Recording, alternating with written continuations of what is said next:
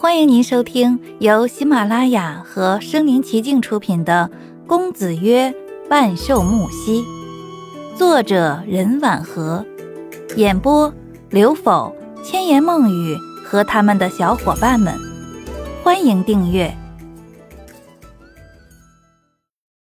第七十一章，白逸之一把将我揽入怀中，说道：“春秋，我知道。”木西在追求你，你不是没有感觉。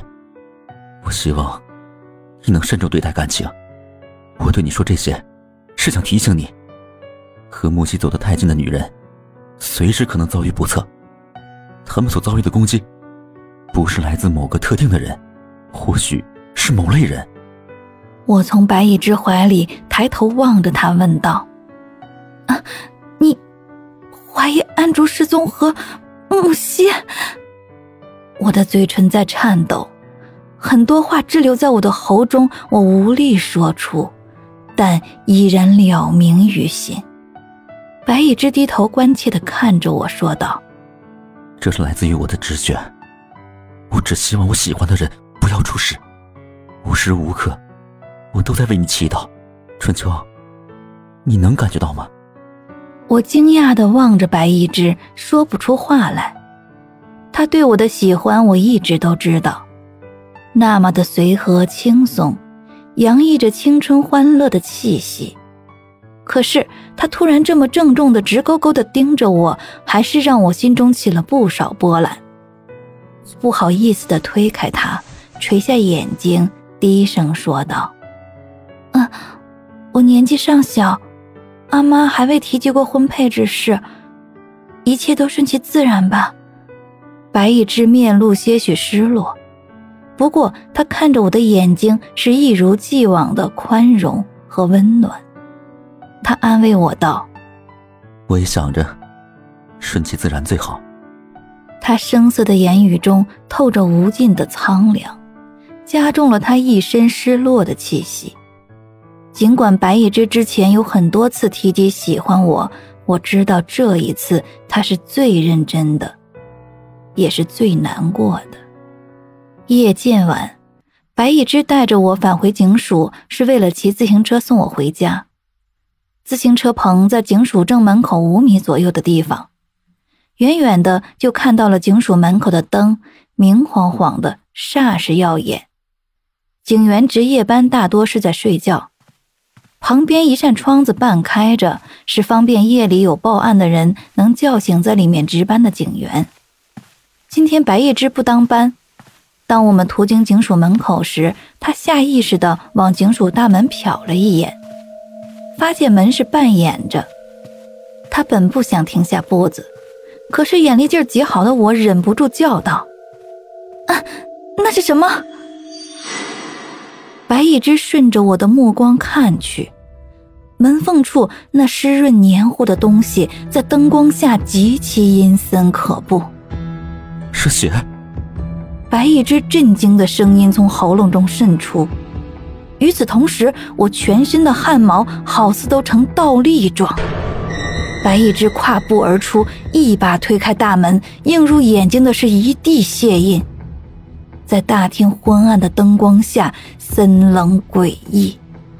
几张办公桌上的资料摆放整齐，没有被动过，也没有打斗过的痕迹，一切都显得那么静谧和诡异。地上的血印就像藤蔓朝着正前方的走廊深处爬去，因为没有灯，走廊黑漆漆的一片，就像深不见底的黑洞。白一只想要往前走去，我慌忙拉住他的衣角。他回头朝我看来，我不敢出声，对他摇了摇头，示意他不要往里走。白一只压抑着紧张的目光稍微松软，转而对我报以安慰。他下巴朝门口的方向转了转，示意我出去。我坚决地摇摇头，拉着他的衣角不松手。沉思片刻，怕我出什么意外，白一只转而走向房间一角的电话机。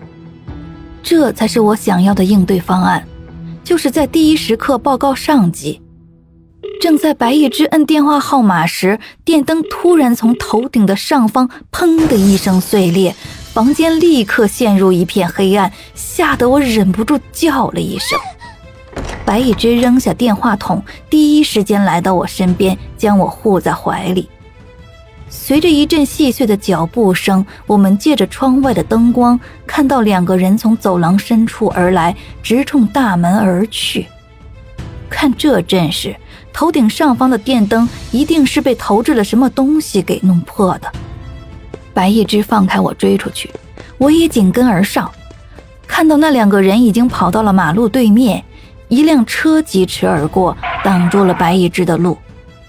其中一个人起先回头朝我们看来，他正是鱼儿；而另一个人身着一身白衣，长发披肩，身形消瘦。看着他的背影，我的心底深处涌出令我全身战栗的恐惧。有一种强烈的迫切，让我在内心祈求他能回头，让我看看他的脸。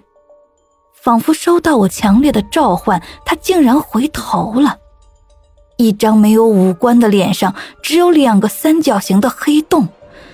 他的目光从奇怪的黑洞中窥视着这个世界的一切，也包括我和白一之。我愣在当下。安竹失踪那天，我梦中的脸正是他的。当时以为他是幽灵，现在才知道，这只不过是一张戴着白色面具的脸。他是人，活生生的人。一想到安竹还在他手中，我卸下一身的恐惧，朝他疯狂追去。他和鱼儿撒腿就跑，我和白一只紧追不舍。前方是暗街陋巷，有些地方根本没有路灯。眼见着他们拐过街角就会不见，忽然一声枪声，砰的一声，震地而起，鱼儿倒在血泊中。面具女朝地上的鱼儿看了一眼，迟疑中，他转身拐入漆黑的胡同不见了。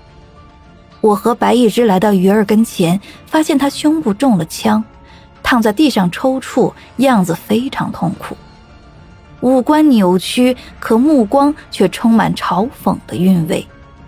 抿起的嘴唇微微挑起，似笑非笑。本集播讲完毕，欢迎点赞收藏，写评论，还有红包可以领哦。